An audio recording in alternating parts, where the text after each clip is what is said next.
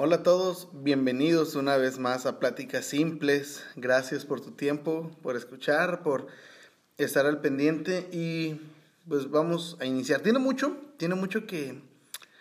Uh, tiene mucho que no, por lo regular, en un principio elegía un tema y luego comenzaba a hablar y es más, ya se tenía el nombre del episodio, de lo que iba a hablar. Y en esta ocasión, este, bueno, después dejé de hacerlo un tiempo y simplemente grababa lo que tenía que decir y después uh, tomaba alguna parte, algún fragmento o alguna palabra, una frase lo, y ese lo utilizaba como para ponerle un título al episodio. Tiene mucho que vengo a grabar y ya tengo un título, ya no lo hacía. Y, y esto surgió a raíz de, de algo que traigo pensando ya varios tiempo y apenas la semana pasada como que mi mente explotó y, y, me cayó más el 20 de cómo estaba la situación y qué es lo que lo pude aterrizar un poquito mejor. Entonces, pues quiero, me gustaría no, no, no tardarme mucho y ser muy Quisiera ser muy claro, eh, voy a tratar de ser lo más claro posible. A veces quedan cosas al aire, hay veces que quedan... Porque sí, no va a ser tan simple esta plática. Así se va a hacer simple, pero no voy a dar una enseñanza o algo por el estilo, pero creo que voy a hablar algo que a lo mejor muchos no, no van a estar muy de acuerdo con lo que digo, pero ojalá y, mi intención no es dar a conocer mi punto de vista y ah, que sepan cómo pienso, sino más bien me gustaría que quienes lo escuchen pueda traer paz a su vida. Por eso este episodio se llama así.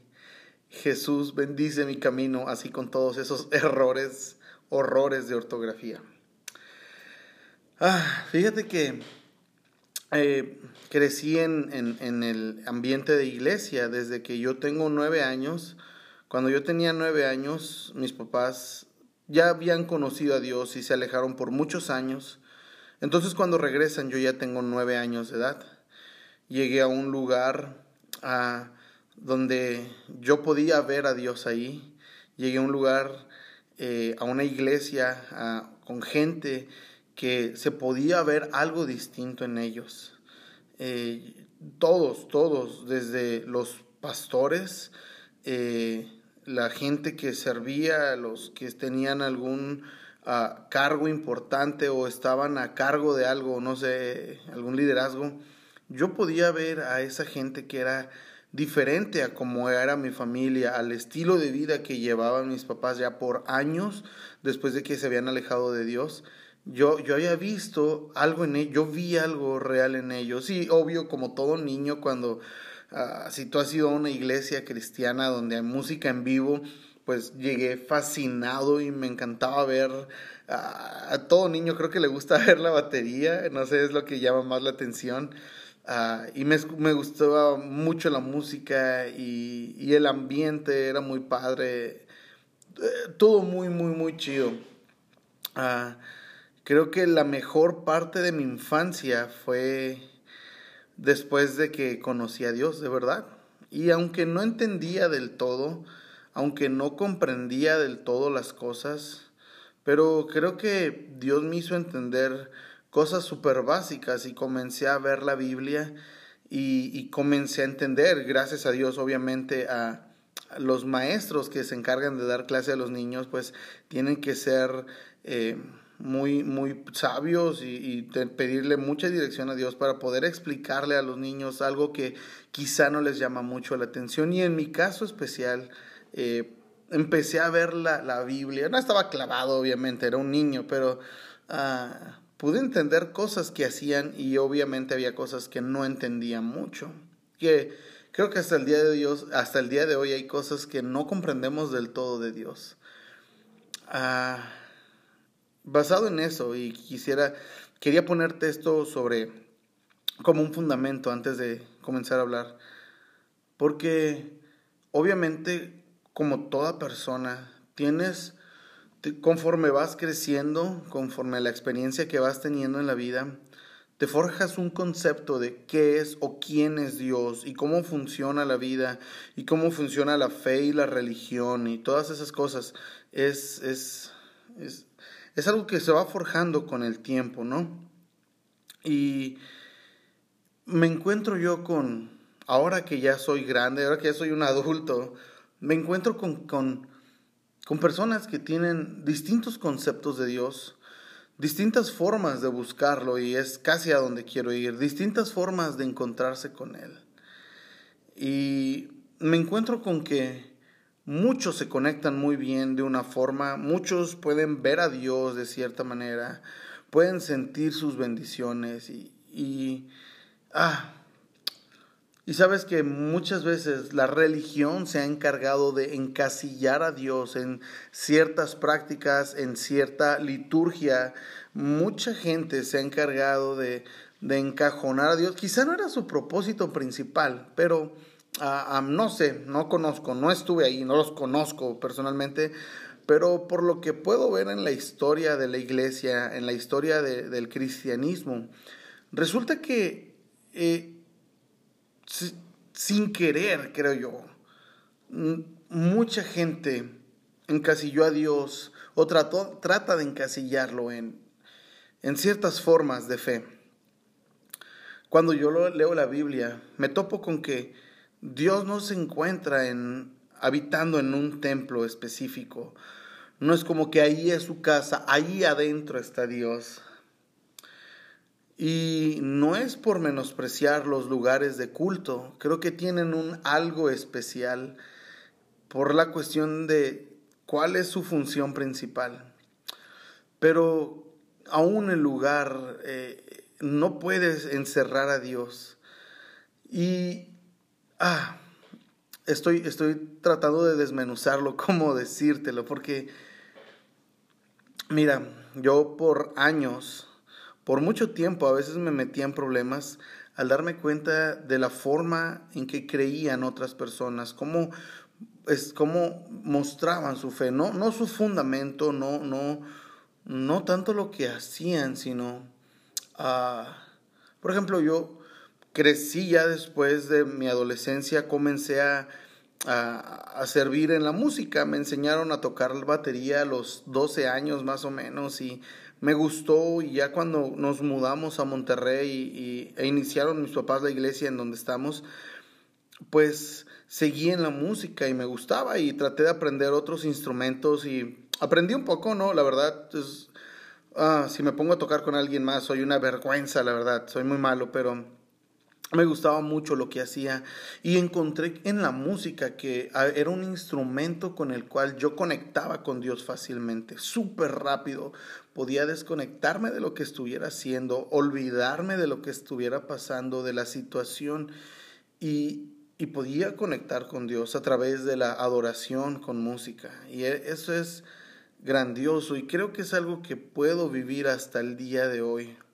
Ah, Después encontré otras formas en las que conectaba con Dios.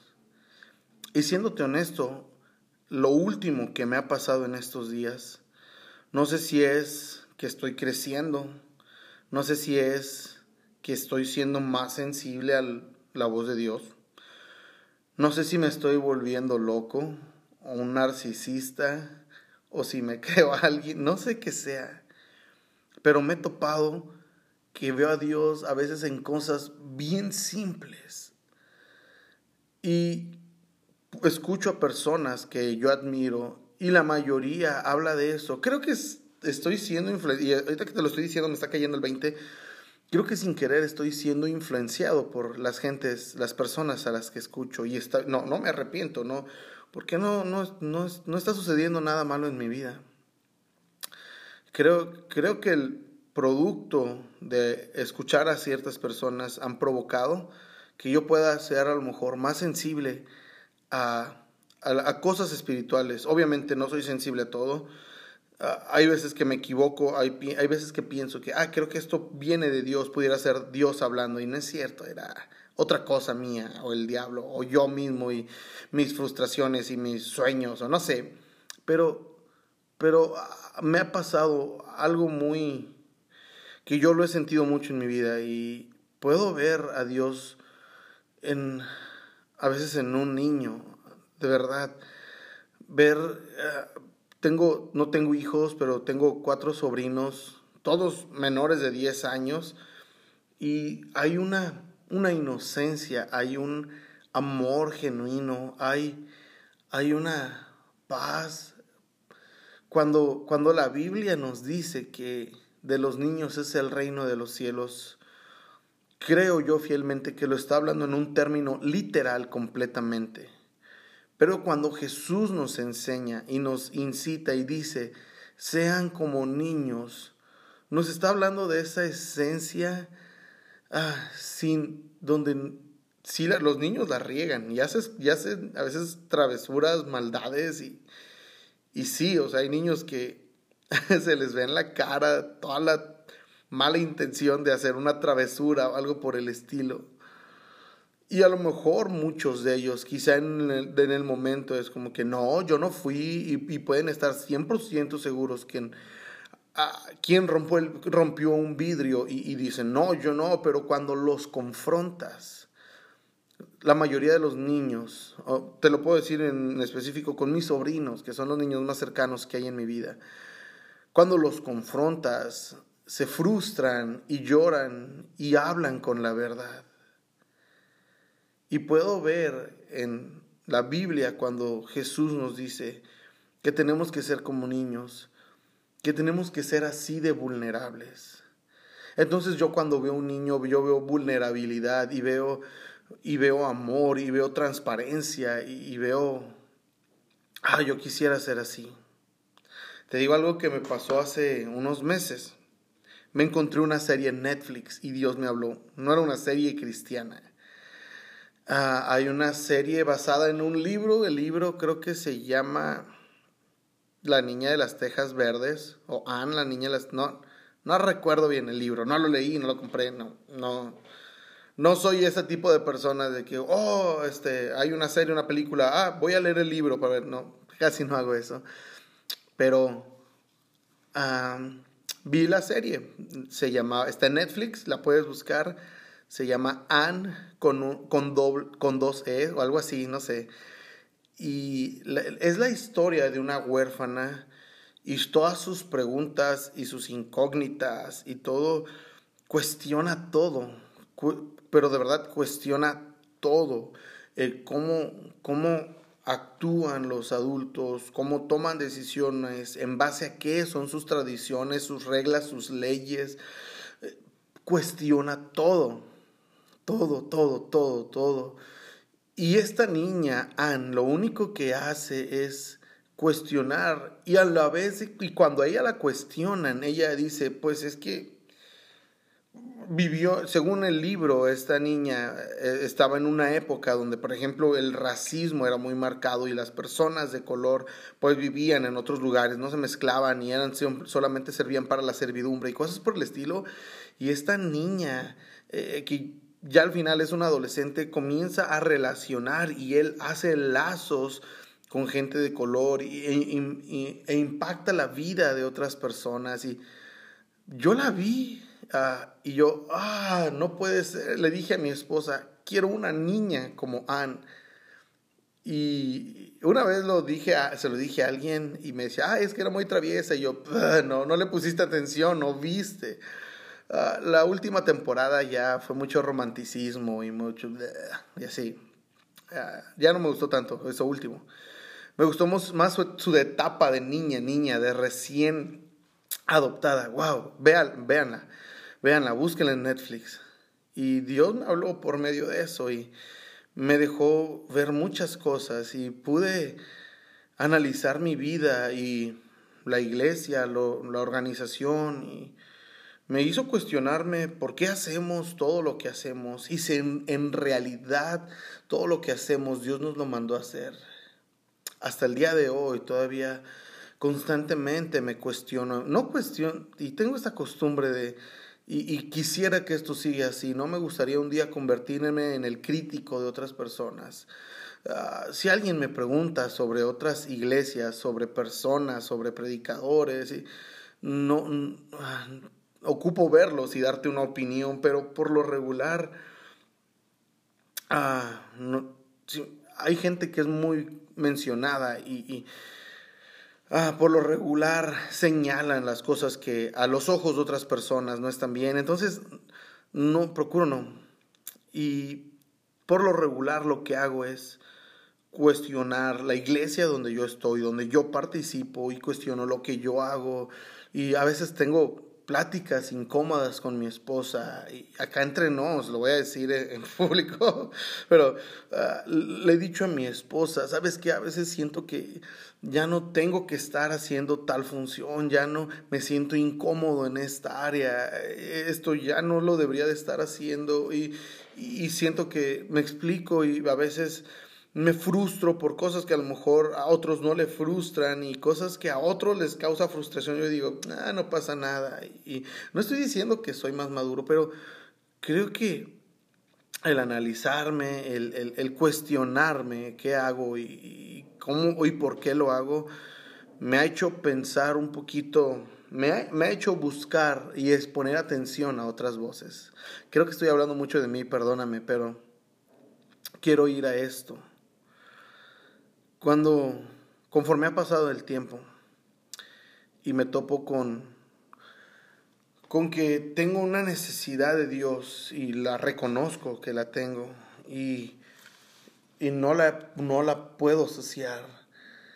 Y, y yo más que nadie, porque me conozco, ¿no? Pero yo te puedo decir con el corazón en la mano que lo más que necesitamos, que lo lo que más nos, lo que va a traer una mejor vida a nuestras familias, a nuestra sociedad, a nuestros gobiernos.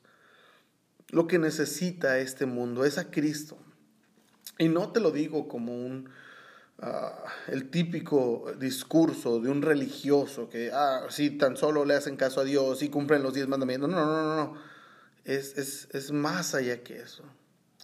Si tan solamente todo el mundo pudiera conocer a Dios y encontrarse con su gracia, encontrarse con Jesús, conocer su gracia, su amor, la, oportunidad que hay en Él de un nuevo estilo de vida, todo cambiaría si tan solo nos encontráramos con Jesús.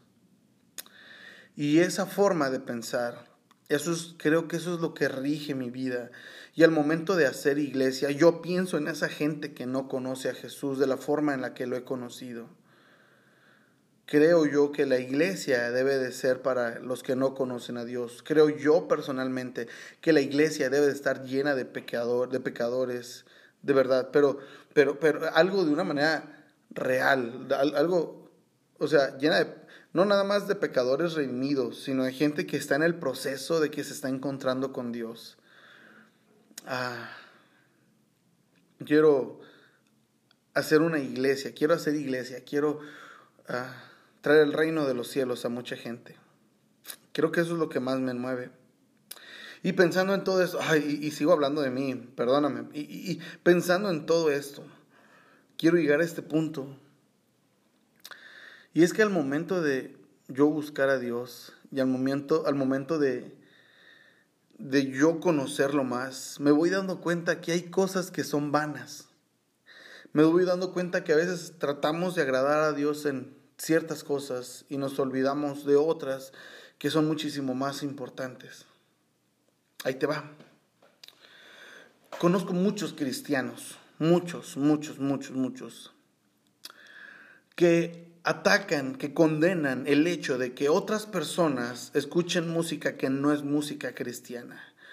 Pero lo atacan a un grado de satanizarla. ¿Sí me explico? O sea, una cosa es de que no lo escuches y otra cosa es decir, eso es del diablo. Son sonidos, son acordes, son frecuencias que usa Satanás y ahí puedes... ¿Sí me explico? O sea, ya cosas muy fumadas. Yo creo que sí debe de haber música así pero no creo que las cosas que no sean hechas por cristianos, no precisamente todo trae mensajes de Satanás. Eso estoy 100% seguro. Ah. Y se me hace impresionante escuchar a muchos cristianos hacer ese tipo de comentarios. Y que después esas mismas personas batallan para, no sé, poder darse y servir en su casa, en su iglesia y darse por amor a otros. No me cabe en la cabeza, no me, no me cabe cómo puedes decir que tratas de no escuchar la voz del diablo en la música de Juanes, por así decirlo. No estoy promocionándolo ni nada, pero y me puedes decir que en sus canciones está el diablo solamente porque él no le canta a Dios. Y, y después de decir eso, no te atrevas, no se tomen el tiempo de, ok, voy a ayudar en mi iglesia, voy a servir a otros. Me he encontrado con gente que dice, yo quiero conocer más a Dios y quiero conocerlo más y saber los siete misterios de no sé qué y descifrar qué es lo que quieren decir los sellos del Apocalipsis y saber que lo que decía el profeta Daniel y, un chorro de cosas y, de que hay personas que me hacen me hacían mucho énfasis en el que es conocer lo que es la guerra espiritual y pelear con el enemigo y así como que ah, ¿De verdad? O sea, ¿esa es tu mayor preocupación? Porque una vez que te encuentras con Jesús, una, una vez que lo conoces, una vez que de verdad le entregas tu vida y Jesús se convierte en tu todo, no quieres hacer otra cosa más que vivir para Él. Y el vivir para Él es amarlo y con tu vida, con lo que haces, amarlo. Y, ya cuando quieres amarlo con tu vida, pues haces lo que Él hacía y te tratas de entregar para otros y construir su iglesia y establecer el reino de los cielos en este lugar. Entonces no me cabe en la cabeza cómo muchas personas dicen que aman a Dios y tratan de amar a Dios. Y, tratan de buscarlo y tratan de hacer según ellos lo correcto, pero por otro lado hacen otras cosas que están muy, muy, muy mal. Y cuando yo me topé con esa frustración, sí, porque yo en lo personal Ah, procuro no juzgar a la gente, procuro, pero sí a veces lo hago, la verdad. Pero, pero por ejemplo, ah, ay, le estoy, estoy batallando para decirlo, pero, ok, es, mi podcast. eh, Últimamente he tenido conversaciones con personas sobre los tatuajes. ya sé que es así como que hay gente que dice otra vez ese tema y, así. Ah, pero ah, es cuestión, un tatuaje es cuestión de, de convicción, de lo que te hace saber el Espíritu Santo, de lo que tú sientes en tu relación con Dios y tú vas a saber si es correcto. Creo yo que no es correcto para todos, que hay cosas que, hay muchas cosas, por sí solos no son pecado, pero antes de hacer, y eso no nada más es con los tatuajes, es con muchas cosas, pero muy en específico con los tatuajes. Eh, cuando, cuando veo, escucho a gente que dicen, no, no está bien, y los condenan, o sea, dicen, no está bien, de verdad no tan bien, no es correcto, no, no, gente que de verdad, y gente que yo respeto mucho, y luego escuchar de que no, es que no está bien, o sea, por donde le busques, no está bien, y yo, ok, está bien. Pero después de que dicen, no, no está bien, veo que hacen cosas que ofenden a lastiman a la gente que tienen que, los rodea, me explico, o sea, y que y yo digo, oye, no se, no me cabe en la cabeza, o sea, ¿cómo es posible? O sea, estás poniendo eso, un tatuaje en, en, un punto donde no está bien y es, y es algo eh, que no está bien, es, no es de Dios, no es correcto, los hombres de Dios no lo debieran hacer, pero lo que ellos hacen, resulta que eso tiene una justificación y es que soy un humano y es normal y, y yo digo, no, o sea, ¿cómo? No me cabe eso.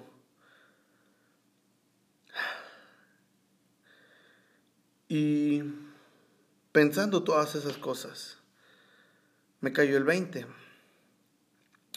Porque vivía un poco frustrado con eso. Y creo que todavía me frustra. Pero quizá esas personas que aborrecen los tatuajes, pues es una forma en la cual ellos le entregan su cuerpo a Dios. Y esa es su convicción. Y lo hacen para Dios. Y sí batallan con, otras cosas. Y sí fallan en otras áreas. Pero a fin y al cabo tratan de agradar a Dios. A la forma en la que pueden hacerlo, en la forma en la que su entendimiento les da, en la forma en la que ellos se han encontrado con Dios. ¿Me explico? Hay gente que quizá quiere conocer a Dios y quiere conocer cosas secretas y batalla con otras. Pero vamos, quieren conocer a Dios. Y a lo mejor quieren saber cosas que a mi punto de vista personal no sirven de mucho. No, no, no es relevante, no es como que yo pudiera pensar, no te claves tanto en eso, pero vamos, tienen el deseo de hacerlo. Y Dios se mueve, y Dios los usa, y Dios los escucha. A, todas esas personas. Hace la semana pasada hubo una mujer, estoy en 20 mil grupos de WhatsApp entre mi trabajo, la familia, la iglesia. Estoy en un grupo de WhatsApp donde compartimos multitracks, secuencias, pistas para, para la música, para, para grupos de alabanza, eso.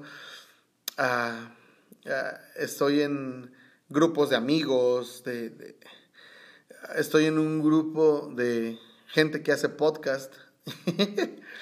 no conozco a nadie en ese grupo, me invitaron un día y, dije, ok, y a veces leo cosas muy chidas y a veces que digo, ay, estos amigos, cosas por el estilo. Ah, y de entre todos los grupos hay uno en específico que siempre tiene movimiento y es el grupo de WhatsApp de los voluntarios de la iglesia.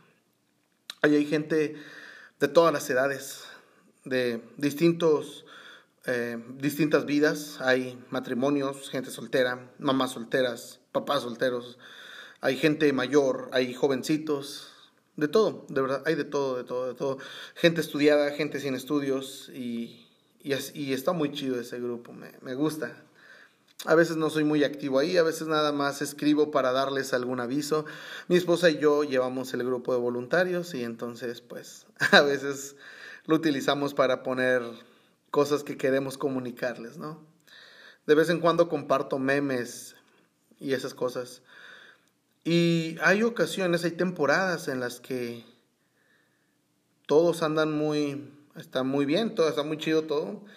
Y todos los días, buenos días, que Dios los bendiga, el Señor bendiga su semana y amén y esas cosas.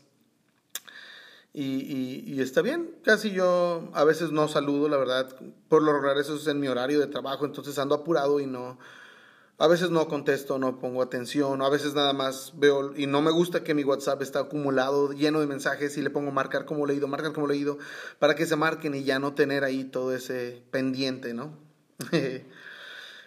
y la semana pasada, una, una mujer que no sé cuántos años tenga, ¿Cuántos años tiene hermana Mari? No sé. Eh, pero pudiera ser mi mamá. No, es una mujer eh, ya con sus hijos son amigos míos y, y así. Eh, es, es, viuda hace unos años, falleció, su esposo. Y es una mujer que yo en lo personal respeto mucho y la admiro por cómo ha salido adelante. De verdad, la, la admiro bastante. Si hay alguien que conoce a la hermana Mari y le quiere decir que dije esto, está bien. Eh, y, me gusta mucho eso de ella. Ah, de verdad, la, admiro mucho por... Ah, y puso en el grupo de, del equipo de voluntarios, puso esto. Buenos días. Y después se preguntó, ¿será que ya estamos perdiendo la costumbre de bendecirnos en las mañanas? Y mi primer pensamiento, te soy honesto, fue de que, ay hermana, no todos tenemos su tiempo, no todos estamos pensando en de que voy a saludar a los del grupo, pero yo estoy en varios grupos, entonces a veces algunos los tengo silenciados y cosas por el estilo, ¿no? Entonces, uh, pues sí, no, no ando ahí abriendo WhatsApp, uso WhatsApp para comunicarme, para decir cosas que quiero decir, no, no para socializar mucho, no para, ah, con mis... Sí me explico, sí lo uso para socializar, pero es muy poco. La mayoría solamente es trabajo, cosas de familia, cosas de iglesia, organización y cosas por el estilo. Entonces, cuando esta hermana dijo esto, yo dije, ay, esta señora, pues es que ya está grande. Y después me, me dio tanto, me, fue algo, no sé, y está en mi trabajo, y lo leí y, medité unos minutos en eso, y dije, espérate, o sea, a esta mujer le gusta y se le hace sano. Y ella cree que hay un poder especial y hay un algo de Dios al momento en el que tú escribes un mensaje y le dices a todos, hey, que Dios te bendiga. Para mí que crecí en la iglesia, puede ser como que es el saludo habitual de las iglesias, Dios te bendiga, ¿no? O sea, los vecinos de enfrente dicen la paz sea contigo. Y, y yo me explico, hasta sin querer el acostumbrarnos a eso, nos hace perder el enfoque de cosas tan simples que en realidad son muy profundas. Y después dije, qué chido, de verdad, qué fregón, que, que esta mujer se tome el tiempo de bendecir a otros, que, que sus dedos escriban los quiero, buenos días, que Dios los bendiga, que les pueda ir bien. No es, no es un simple que te vaya bonito, o sea, de verdad es de que, de verdad espero, deseo que te vaya bien y que Dios te bendiga. Y a ella, por lo que vi, a ella le gusta ver eso y que entre todos haya esa convivencia. Y dije, ay Dios santo, porque puedes ver en esa mujer, yo pude ver en esa mujer un deseo genuino por unidad en, los hijos de Dios.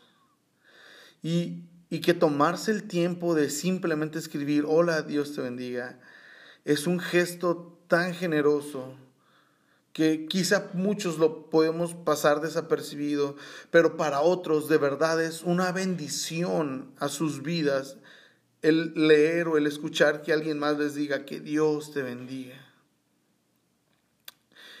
Y a veces menospreciamos esas cosas simples.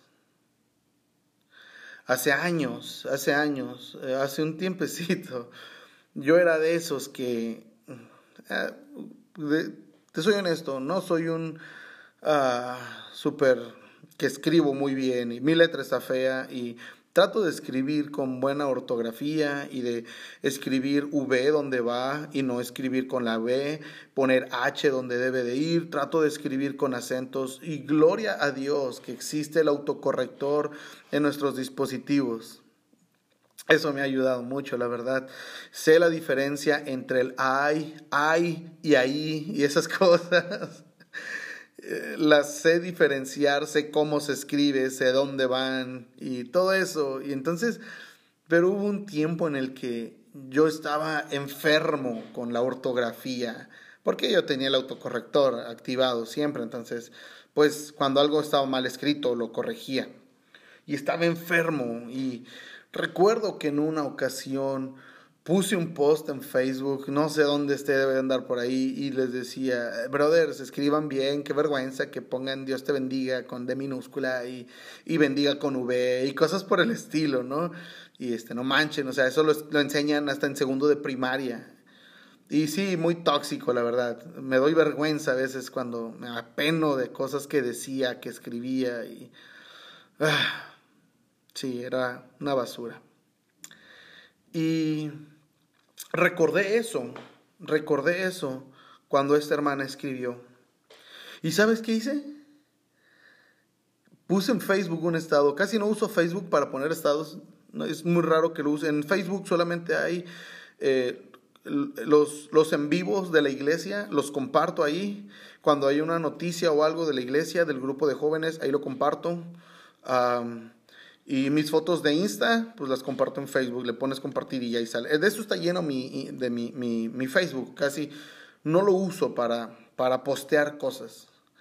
Y ese día puse en Facebook así, Jesús bendice mi camino con las mismas faltas de ortografía que leíste en el título. Y obvio, muchos se burlaron de mí. Hubo unos que les dio risa porque saben que yo no escribo así. Ah, no soy famoso en, Facebook, tengo pocos amigos y, no me sigue mucha gente y no, no soy alguien que atrae masas, la verdad.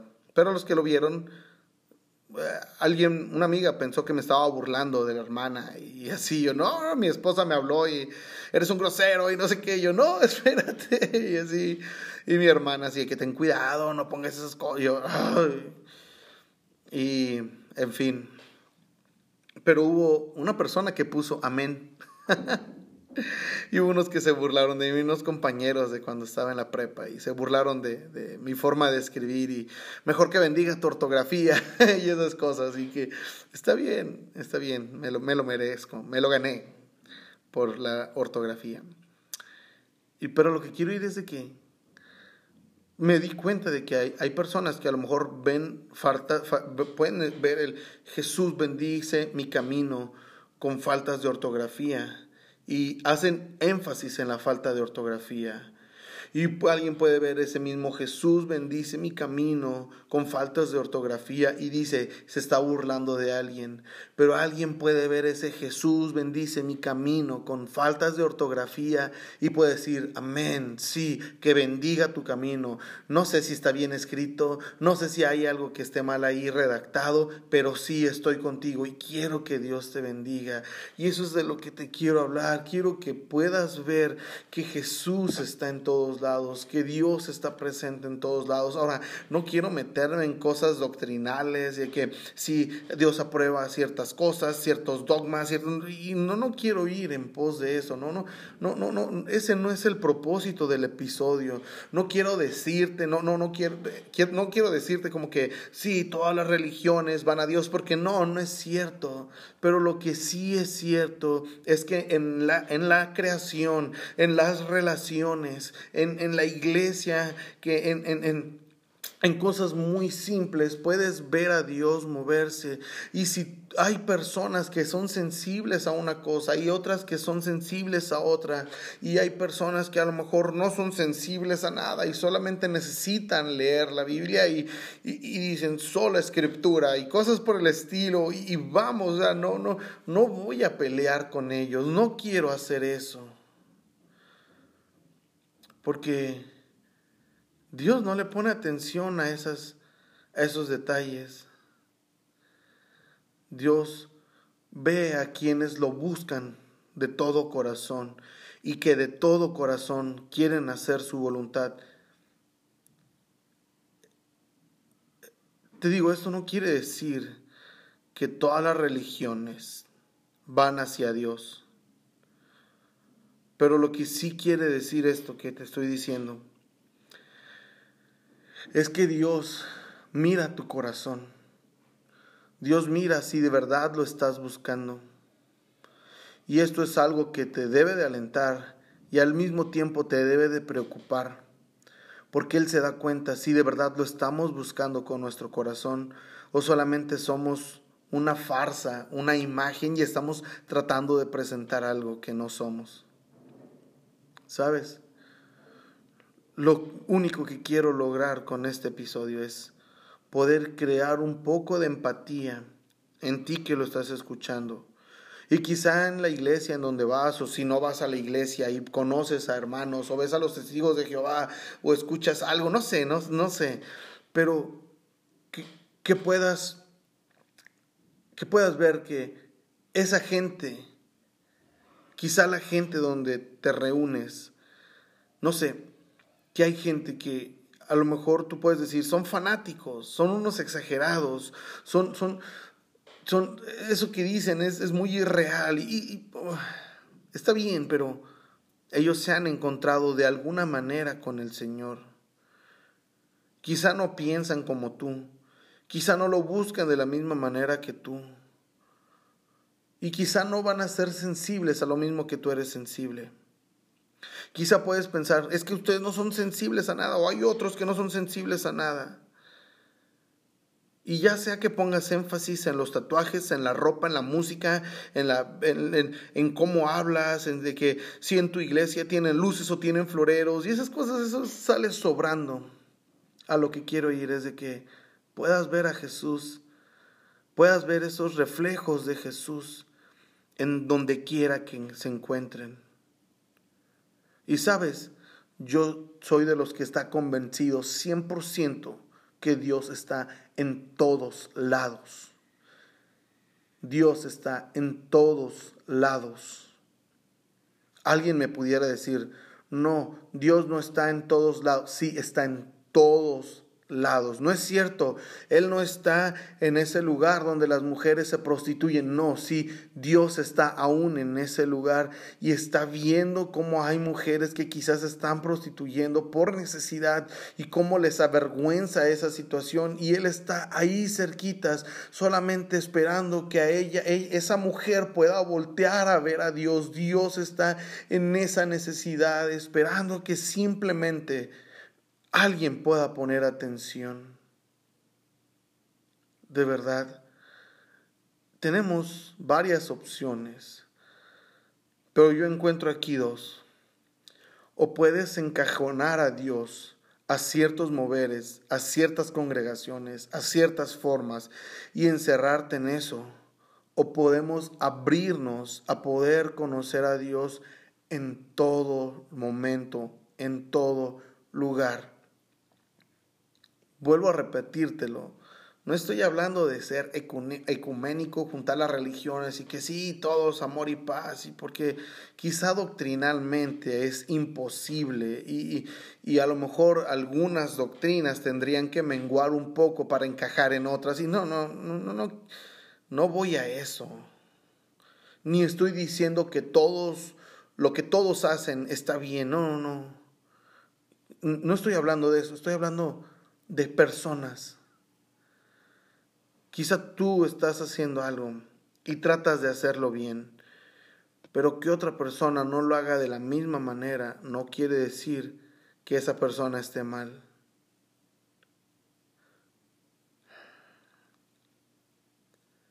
¿Qué mejor si simplemente amamos como Dios ama y buscamos a Dios con la misma intensidad que nos aferramos a la vida. Lo que sí es un hecho es que quizá muchas de las veces no, no, no buscamos a Dios con la misma intensidad que buscamos otras cosas en la vida. Pero si reconocemos, si tan solo reconocemos la necesidad que tenemos de Él, vamos a poder encontrar al Señor en todos lados, en donde sea. Y en cualquier momento Puedes decirlo mal o escribirlo mal, pero si tu intención es que le digas a Dios, Jesús, bendice mi camino. Aunque pongas Jesús con minúscula y alguien va a decir, no, es que es Jesús, es con mayúscula aquello, ok, ok, ok. ¿Qué te parece si después de que le pongas pausa a esto, de una vez que ya voy a acabar, y una vez que termine esto, puedas simplemente tomar, tomarte unos segundos o minutos si quieres, no sé, y le dices a Dios, Jesús, quiero ser más sensible a tu presencia. Quiero encontrarte en donde quiera que te encuentres. No quiero que esta relación se encierre simplemente a formatos, congregaciones y formas. Tengo, tengo un amigo, por ejemplo, que él me habla de que sueño con una iglesia sin techo. Y en un principio no la entendía mucho. Pero cuando me dice una iglesia sin techo, es que es, es un lugar que no es, no es un cuarto, no son formas, no es como que estamos atados a esto. Es que podamos conocer a Dios y ver a Dios en todos lados, porque Él está en todos lados. Ojalá y esto no traiga confusión. O si dices, Juan, no entendí del todo, escríbenos. Escríbenos y podemos platicar. Pero creo que es muy, muy, muy claro. Tómate ese momentito Y una vez que comencemos todos a vivir esa vida en la cual buscamos al Señor y queremos conocerlo, y esa es nuestra única intención, va a ir pasando el tiempo y cada día sin querer nos vamos haciendo más como Él, de verdad. Y vamos comprendiendo que hay cosas en las cuales no deberíamos de meternos ni por las cuales deberíamos de preocuparnos, sino simplemente hacer lo que Jesús dijo cuando le dijeron, ¿en qué resumes la ley? Simple, ama a Dios con todo lo que tú eres. Ama a Dios de una manera enferma, en la cual a lo mejor si el sistema camina hacia cierto lado, pero si tú ves que Dios camina en pos del, en, en, el, ah, camina en un sentido contrario al del sistema, tú sigue a Dios. Ámalo con todo. Y dijo que el segundo mandamiento, que es igual de importante al primero, dijo, fíjate, dijo, es igual de importante. Igual de importante que amar a Dios con, toda, con todo lo que eres es ama a la gente como tú mismo, de la misma manera en la que tú te amas. Así como tú te amas, ama a los demás. Si tan solo vivimos así, si tan solo amamos de esa manera, creo que nuestra vida va a cambiar. Y te soy honesto, creo yo personalmente, que mucha, mucha de la doctrina que existe hoy saldría sobrando. De verdad. Ojalá y esto te sirva. Gracias por tu tiempo y que Dios te bendiga. Ahí platicamos.